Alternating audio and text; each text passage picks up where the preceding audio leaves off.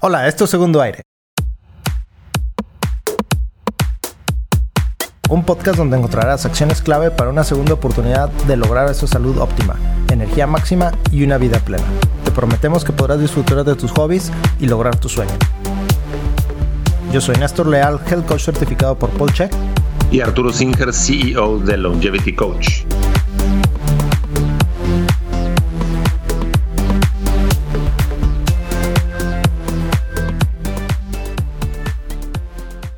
Hola Arturo, ¿cómo estás? Hola, ¿cómo estás Néstor el día de hoy? Estoy muy emocionado porque el día de mañana tengo un torneo de Jiu-Jitsu. Es mi primer torneo y son como un montón de emociones mezcladas. Es un poquito de miedo, pero es parte de lo que quiero hacer, enfrentar uno de mis miedos es un poquito de emoción, de felicidad. Es todo un abanico de emociones que ahorita yo creo que tengo una saturación de neurotransmisores que me hacen sentir muy bien, me hacen sentir muy bien. Contrario a, en algún pasado tal vez hubiera, estaría súper asustado y no quisiera que llegara el día, pero yo ya quiero que se llegue el día de mañana. Espectacular mezcla de emociones y de condiciones fisiológicas que me gustaría desmenuzar en los siguientes minutos. Súper. ¿Tú cómo estás? ¿Qué tal esta semana? Esta semana he hecho algunos cambios en mi suplementación, no necesariamente buenos. Siento que de los errores eh, aprendemos mucho, mucho más que de los aciertos. Mm. Pero lo importante es poder tener bien identificados esas variables que más peso tienen. Y hablando del peso, me quiero regresar a tu tema porque por ahí me enteré de que estabas haciendo algunos... Eh, cambios en tu estilo de vida para el torneo de Jiu-Jitsu que nos platicas este, mañana. Sí, parte de ello era la dieta keto. He tenido muy buenos este, resultados en mi entrenamiento en cuanto a resistencia, claridad mental, obviamente reducción de peso. Ha sido muy bueno este cambio en mi estilo de vida, aumentar el keto full, un poco de ayuno intermitente que platicábamos ya en el episodio eh, en uno de los episodios pasados y una suplementación también adecuada, vitamina D3, K, K2 que platicábamos también en otro episodio anterior, CoQ10 consumo adecuado de proteínas para reparación de tejidos. ¿Qué otro cambio hice ahí? Consumo adecuado de creatina también. ¿Por qué? ¿Por qué creatina? Cuéntame. Creo que me la recomendaste tú. Eso fue un boomerang, ¿no? Sí, fíjate, de hecho te agradezco mucho porque tú me recomendaste el clorhidrato de creatina. Yo antes consumía la creatina micronizada y e, es un, es un suplemento que muchos, eh, mucha gente que va al gimnasio consume para darle volumen muscular eh, Estabas consumiendo el monohidrato de creatina y ahora consumes el clorhidrato de creatina. Es correcto. Y el monohidrato tenía un efecto que no me gustaba. Producía, me daba mucha sed y producía una hinchazón, no necesariamente por nuevos tejidos musculares, sino que producía una hinchazón por retención de líquidos. Entonces, aparte era mucha sed. Y una vez que lo cambié al clorhidrato, se acabó esa sed constante y se acabó esa hinchazón. Porque resultaba que a la semana de estar consumiendo la, creatina monohidratada, de repente no me quedaba el pantalón o la camisa me quedaba ajustada. Y no era necesariamente porque en una semana le puse más músculo, más masa muscular. Era porque había mucha retención de líquido. Dejaba de consumir la creatina y a la semana otra vez la ropa floja. Sin embargo, ahora no tengo esa retención de líquido y si la masa muscular está bien, traigo más energía, más enfoque. Muy buena, muy buen cambio. Este, gracias por esa recomendación. Con gusto. Una de las cosas adicionales que hace la creatina es que aumenta tu capacidad de trabajo anaeróbico. Hay algunas investigaciones sobre el otro tipo de ejercicio que es el anaeróbico, como andar en bicicleta y nadar, etcétera. Y en, eh, está Aeróbico. más dudoso. Sí, es dudoso. Sin embargo, o dónde puedes obtener este, creatina de manera natural. Resulta que la carne tiene mucha creatina. Así es. E, esta sustancia es una de las deficiencias más importantes, inclusive daña a nivel neurológico en pacientes que no consumen carne. Mm, sí, yo consumo suficiente carne. En este caso, ahorita el daño a las fibras, que es adrede lo que yo he estado haciendo, el entrenamiento para prepararme para este torneo. Creo que me ha exigido consumir, suplementarme un poquito con creatina claro, aparte. Porque, porque, has dejado de consumir alimentos en general. O sea, estar días con el ayuno. Sí, ajá. Claro. Entonces, para que no te afecte a nivel neurológico ni físico, un poquito de creatina, ya sea el monohidrato o el clorhidrato, es una forma de este, hacer un biohacking, ¿no? Para... Así es. Incluso, ¿sabes? Un superalimento que he estado consumiendo esta semana, bueno, estas dos semanas, es un caldo de espinacas. Y te voy a contar cómo lo preparo. Ah. primero es con caldo de huesos de cola de res. De libre pastoreo, obviamente. Entonces la cantidad de colágeno es buenísima. Sí, es ¿eh? súper gelatina esto. Una vez refrigerado es una súper gelatina. Lo que hago es cuezo ligeramente las espinacas, de preferencia que sean baby, este, que sean más tiernitas. Agrego un poco de algas marinas también para tener ahí otros, digamos, verduras verdes de mar y que tenga niveles adecuados de yodo. Este, aparte le da un sabor así como como ligero, como de pescado, como de sushi, bien interesante.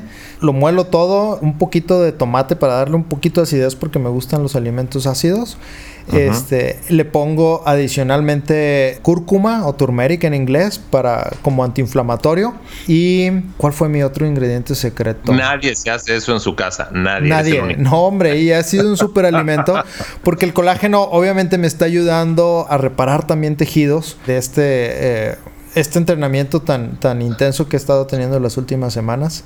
Claro. Oye, pero ¿por qué espinacas? ¿Por qué espinacas? Cuéntame. Fíjate que me gusta mucho la cantidad el sabor, nada. Es, el sabor, pero la cantidad de hierro que traen. Eh, pero ese no es un hierro absorbible. Mm. pero fíjate qué interesante, porque estábamos mm. hablando en el episodio anterior sobre los oxalatos de las espinacas. Entonces, al parecer, y eso habría que revisarlo, ¿no? Porque las espinacas baby tienen menos oxalatos que las espinacas ya de hoja grande. Claro. Son menos astringentes, ¿no? Y también son cocidos, ¿verdad? Creo que hay una inhibición en el cocimiento, en la cocción, ¿es correcto? Fíjate que no, es como una sal. Los oxalatos son sales y siguen estando ahí. No, no es una proteína que se desnaturalice o una vitamina que se oxide, no.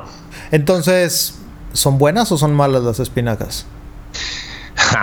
qué buena pregunta. Pero por otro lado tiene, como es una verdura de color verde intenso, tengo entendido que tiene estos... Em, tiene folatos. tiene mucho folato, sí. Exacto.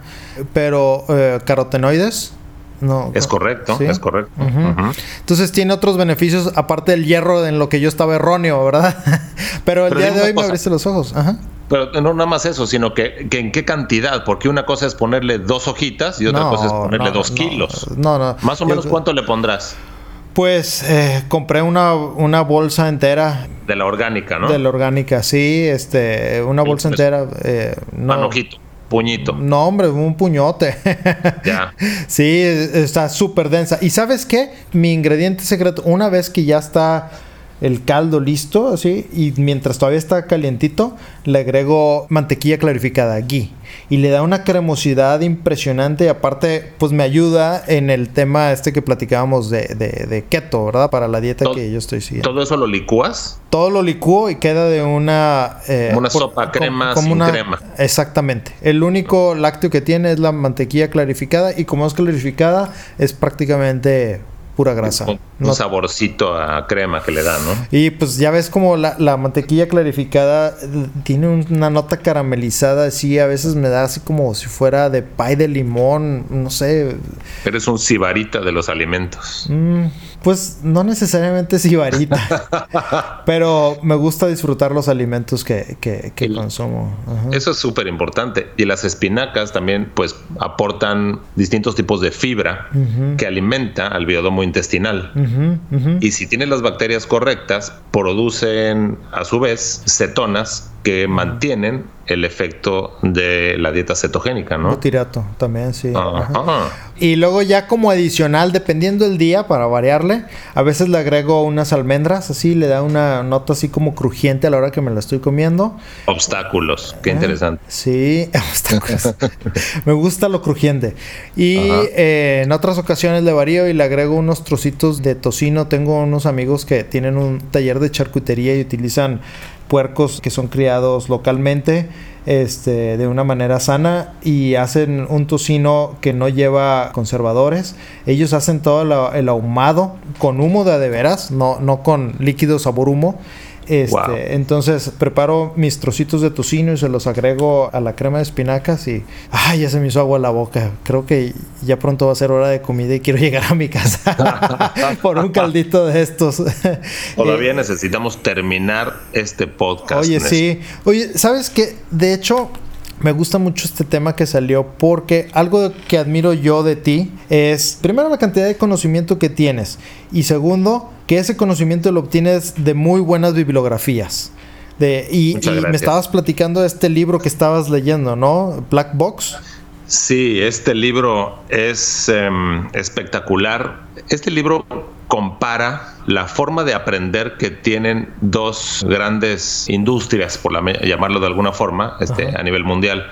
La industria aeronáutica y la industria de la medicina. Y cómo em, son formas totalmente distintas de aprender. No quiero eh, acelerarme para hacer más comentarios del libro hasta no terminarlo. Por eso es que considero dejar este tema para el siguiente eh, podcast, invitar a doctores que tienen mucho más conocimientos sobre el manejo de un hospital que nosotros y hacerlo más eh, interesante. Sin embargo, voy a hacer un, pequeño adelanto. La forma en que uno, en que un sistema aprende, por ejemplo, el sistema de la industria aeronáutica aprende a través de los errores y todo mundo se eh, comunica entre sí este, cuáles son los problemas que ha visto, ya sea en el diseño de un avión o que la palanquita se parece a la otra.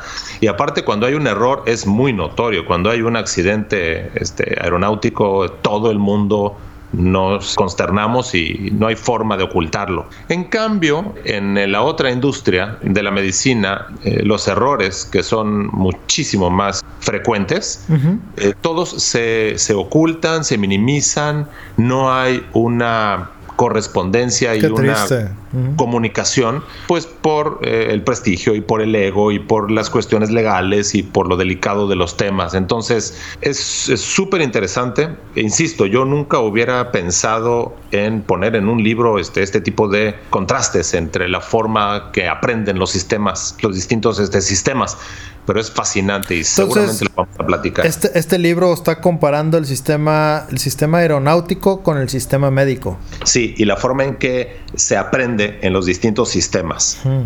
Y, y cómo en otro, o sea, de una forma aprendes y se mueve hacia adelante y por eso es que son tan eficientes y poco probables los accidentes en aeronáutica hoy en día y en la parte médica este siguen habiendo errores este que pues por todos lados se repiten y, el por qué no se aprende de los errores de la misma forma, ¿no?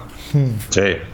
Es este, y es, un tema delicado, pero es un tema real y, nos afecta a todos. Por eso es que preferí seguir este, desmenuzando tu entrenamiento para tu, la preparación del eh, campeonato de Jiu-Jitsu que tienes mañana. Se me hace un excelente tema, un excelente aporte porque no eres el único que se prepara para competencias. Eh, hay gente inclusive que tiene hijos y luego no sabe bien qué hacer o cómo hacerle para la competencia de sus hijos. Y, creo que podemos en los siguientes 10 eh, o 15 minutitos eh, terminar de darles tips a, los papás o a las este, personas que se preparan, ¿no? Sí, de hecho, estas últimas dos semanas he estado meditando mucho en la motivación y las razones del por qué quiero ir a participar. Porque cualquier persona pensaría, dice, ah, Néstor va a competir para ganar. Sí, definitivamente quiero ganar, pero no lo quiero para alimentar mi ego. Lo estoy viendo, uno, para enfrentar mis miedos. Cuando yo comencé Jiu-Jitsu, dije, yo nunca me voy a parar a un campeonato. ¿Por qué? Porque corro el riesgo de romperme alguna extremidad. No necesito estar ahí compitiendo. Lo, lo quiero como ejercicio, como parte de mi rutina de ejercicio y de salud, ¿verdad? Y me di cuenta un día de que yo no quería pararme en un torneo por miedo.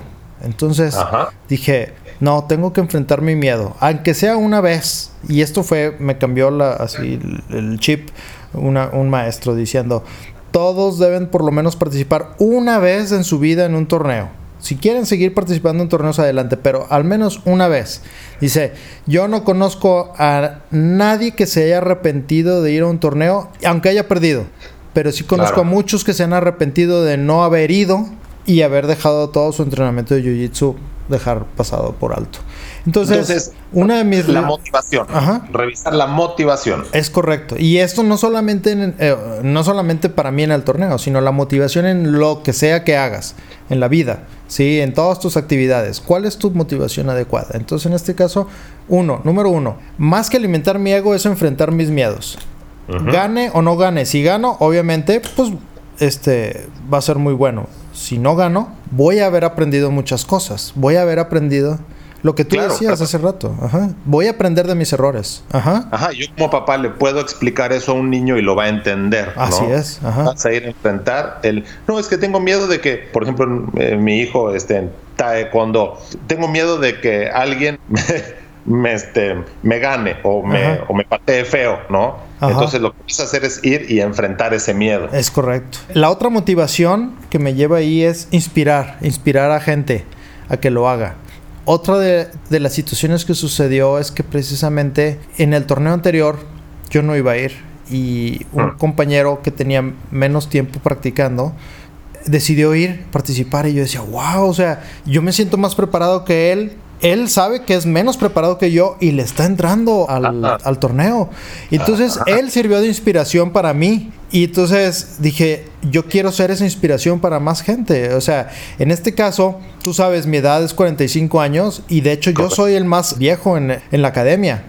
Entonces, me gustaría servir de inspiración a, papás, ¿verdad? Que, puedan también participar y que no vean como que es demasiado tarde para entrarle a un torneo eh, deportivo.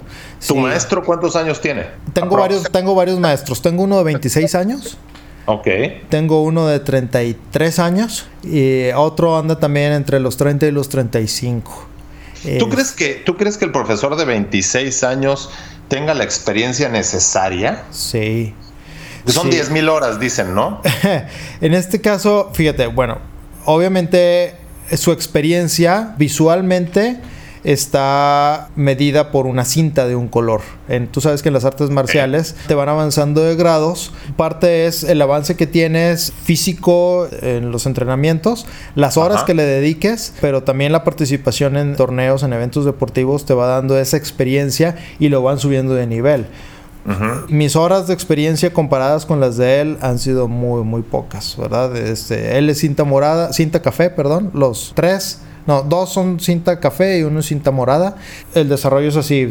Hay cuatro niveles en cada cinta. Entonces, cinta blanca, cinta azul, cinta morada y luego cinta café. Y después de la cinta café es la cinta negra. Entonces, dos de mis maestros son cinta, cinta café, uno es cinta morada. Entonces, definitivamente tienen mucha experiencia, a pesar de que son más jóvenes. ¿Cuántas horas consideras tú que tienes que pasar entre una cinta y otra de entrenamiento y de aprendizaje? Eh, no lo sé. No, no lo sé. Yo eh, mentiría. en años?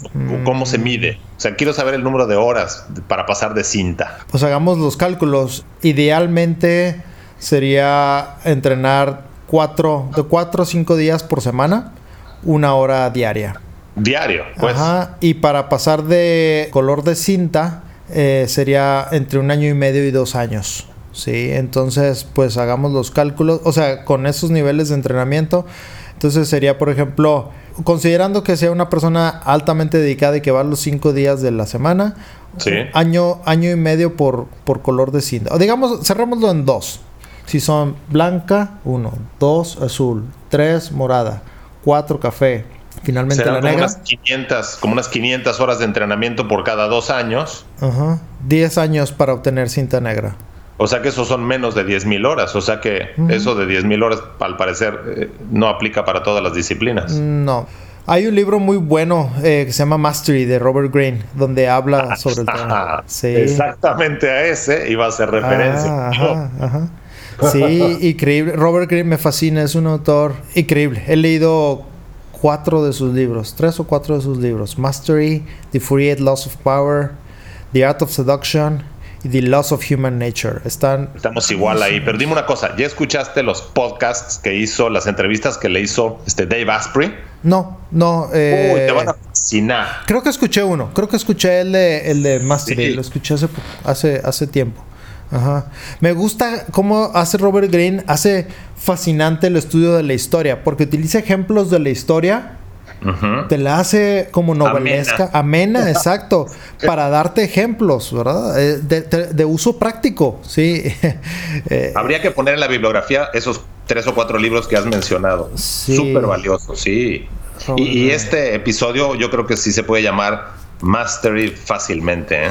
Mm, sí, así se va a llamar. Mastery. Bueno, volviendo a esta preparación que he tenido del torneo, este torneo, la preparación me ha estado llevando a mis límites. La semana pasada, el viernes, tuve una preparación espiritual y mental sobre esto, porque no solamente es preparación física, ¿verdad? Y estaba meditando sobre el tema y me di cuenta que los límites me los pongo yo mismo. ¿sí? Yo soy libre de ponerlos donde yo quiera. Entonces dije, ¿sabes qué? Vamos a llevarlos más allá. Y este entrenamiento, mis maestros, tanto entrenamiento físico, ¿verdad? Como de entrenamiento espiritual, me han estado llevando a unos límites que yo no sabía que podía llegar. Este, y estoy de que ya, por favor, hasta aquí, tú puedes aguanta. Y es parte de que son unos buenos maestros que me están llevando a ir más allá de mis límites. Pero obviamente yo tengo, yo tengo la voluntad de quererlos pasar, ¿verdad? No es porque nada más ellos quieren. Autoconocimiento, sí. Entonces ha sido un autoconocimiento, autoaprendizaje esta preparación. Fuera de ir y ganar ahí la medalla de oro. Yo, ha sido un crecimiento increíble, conocimiento de movilidad de, biomecánica corporal, de dietas, por ejemplo, tenía que estar dentro de un bracket especial, bracket es un rango de pesos. Intervalo también. un intervalo, sí. Entonces tenía que estar dentro de ese intervalo y la motivación para, para poder reducir mi grasa corporal este, ha sido increíble. Nunca había tenido una motivación tan importante para, para lograr un, un, peso específico, ¿verdad? Y me siento muy bien, ¿no? O, sea, sí ha sido difícil, no, no estoy diciendo que fue fácil, pero me llevó a unos límites que yo no sabía que, que podía sobrepasar. Es eh. increíble lo que la palabra deporte puede significar para cambiarte la vida para bien, ¿no? Me he dado no solamente condición física, me he dado condición mental, espiritual, las tres, ¿verdad? Por cierto, platicaba con mi maestro, mi guía espiritual, y me recomendó una película buenísima que estoy casi seguro que ya la viste y si no lo has visto, te vas a identificar muy bien con ella. Y se llama, se llama El Guerrero Pacífico. Y trata de, de este muchacho que estaba entrenando para las Olimpiadas de gimnasia gimnasia olímpica, ¿verdad? Obviamente, perdón por la redundancia. Estaba practicando para gimnasia olímpica. Entonces, este, su ego era muy alto. Eh, y, él sabía que era el mejor, pero su vida alrededor era un desastre, ¿verdad? Porque pues el dinero no era problema para él, tenía todo, estaba de muy mal genio siempre, eh, y un día se le aparece alguien, ¿verdad? ese alguien se convierte en su guía espiritual. Obviamente ahí hay algo novelesco. Pero lo más interesante es que a media película sufre un accidente, un accidente terrible, donde eh, lo deja en muletas por múltiples fracturas en su fémur Recuerdo la este, película, sí. Sí, ya la viste. De hecho, de hecho. Tiene años esa sí, película. Sí, es como del 2006. Sale, sale Nick Nolte, que es, el, guía espiritual. Este, inclusive está libre en YouTube. Yo la vi eh, en YouTube, este, sin ningún problema. Este, y básicamente la película El Guerrero Pacífico es, es más allá de una preparación física que sí la tiene que llevar a cabo el, el muchacho es una preparación mental y espiritual, porque el cuerpo va a hacer lo que la mente le dicte. Eso me lo dijo mi, mi guía espiritual el viernes pasado. Siembra una semilla en la mente, una semilla que te vaya a hacer un beneficio corporal. Y la mente va a dictar lo que el cuerpo va a hacer, ¿verdad? Entonces ahí fue cuando me di cuenta que yo mentalmente estoy poniendo los límites. Y tengo que ampliarlos, tengo que llevarlos más allá y darme cuenta de lo que soy capaz, ¿verdad? Y no nada más en un torneo, es en muchas cosas, en todas nuestras actividades que, que, hacemos. ¿verdad? Hablas de salir de la zona de confort. Exactamente, salir de la zona de confort. Yo muy cómodo puedo estar en la casa viendo películas Netflix, este, adicto a las series ahora de Netflix. Este, puedo estar en la computadora jugando y sí lo hago, pero es esporádico y es es para cambiar, ¿verdad? Este, eh, eh, actividades, a veces necesita uno distraerse, ¿verdad? Pero también me puedo distraer con otras actividades, conviviendo con amigos, con algunos juegos de mesa que sean para trabajo intelectual, creativo también, como pintar, tocar el piano, tocar la guitarra. Y en este caso fue un poquito ir hacia los límites físicos y de entrenamiento. Te voy a contar algo. Yo antes practicaba Aikido, hace poco más de 20 años. Aikido ah. es, un arte marcial también, pero es muy pacífico. De hecho, no hay ataques. este, en ese momento, cuando yo practicaba el Aikido, me enteré del Jiu-Jitsu. Y yo dije, no, hombre, Jiu-Jitsu es un arte marcial muy muy agresiva. La utilizan los peleadores de, de la MMA, de la UFC es algo que yo jamás en mi vida voy a practicar. ¿Y quién me viera 20 años después practicando jiu-jitsu y yendo a mi primer torneo? Y por último quiero hacerte una pregunta. Dime. ¿Qué fue lo que te hizo empezar con jiu-jitsu? Fue una coincidencia, pero esa coincidencia yo no, yo no la iba a tomar. Me la ofrecieron como un intercambio, un intercambio comercial. Ya platicando con un amigo que es, es médico y es entrenador personal, me dijo, le, estaba platicando y me dice, oye, toma, haz un intercambio comercial con ellos, toma clases, aparte de los descuentos y lo que sea que tú vayas a negociar con la academia, toma clases. No sabes cómo te va a llevar una preparación física y si quieres sentir una adrenalina y una, unas ganas de querer vivir, ¿verdad? Porque obviamente es una simulación, una pelea ahí de jiu-jitsu, de querer vivir, practica jiu-jitsu, tómalo, di que quieres un intercambio. Entonces dije, ahora, pues va. Y empecé a, tomar las clases, pero fue una verdadera coincidencia, porque jamás se me ocurrió pararme, ir a tocar las puertas a una academia para decir quiero clases. ¿Por qué? Yo mismo me había puesto el límite que dije, es un deporte agresivo, nunca lo quiero practicar. Ya. Se presentó la oportunidad. Esto es súper importante porque de la misma forma en que tú entraste en una disciplina deportiva que no habías pensado antes. Muchos niños también, sus papás deciden por ellos meterlos a una disciplina deportiva. Entonces, considero que tu vivencia es sumamente constructiva para cambiar la perspectiva a un niño y en vez de verla como algo que te están imponiendo. Obligatorio, ajá. Ajá. Tomarlo como que es algo fortuito y tienes la fortuna de hacerlo, ¿no? Ajá, ajá. Y te va a hacer mejor. En todos los aspectos, no nada más en el resistencia física, ¿eh? en todos los aspectos. Ha sido un camino precioso. Y he sentido mucho apoyo de mis compañeros también. Ha sido, ha sido muy bonito ver, eh, saber que varios compañeros van a ir solamente a apoyar, ¿verdad? No, ya no van a participar, van a ir a apoyar. Y eso a mí me da, me da mucha alegría y creo que no puedo estar más agradecido con la vida. Y yo agradecido contigo de que hayas tenido la apertura y comentarnos tus más eh, secretos detalles de la preparación de ese caldo. con este tantas cositas que le pones, ¿no? Y los comparto con lo comparto con mucho amor, mucho cariño porque quiero que la gente aprenda a cocinar bien, aprenda a alimentarse bien. Vamos a hacer otro podcast de ese tema. agradezco en cabina, agradezco a los escuchas, te agradezco a ti mucho como siempre, Néstor, te aprecio mucho, te mando un fuerte abrazo. también. Gracias a patrocinadores eh, Armor Coffee y eh, hasta la próxima. Excelente, que tengas buen fin de semana. Igual, chao. Chao. Esto fue Segundo Aire. En la descripción del programa encontrarás nuestros datos de contacto y las referencias de los temas de hoy. Recuerda que puedes tener una consulta privada con Arturo Singer, Longevity Coach, y visitar la tienda épica de Néstor Leal. Si te gustó este podcast, suscríbete dejándonos una reseña y compártelo con quien esté viviendo un segundo aire. Este podcast fue producido por Arrabal Studio. Productores ejecutivos Carlos Urrutia, Chaco Urrutia y Javier Martínez. Grabación y edición por Javier Martínez.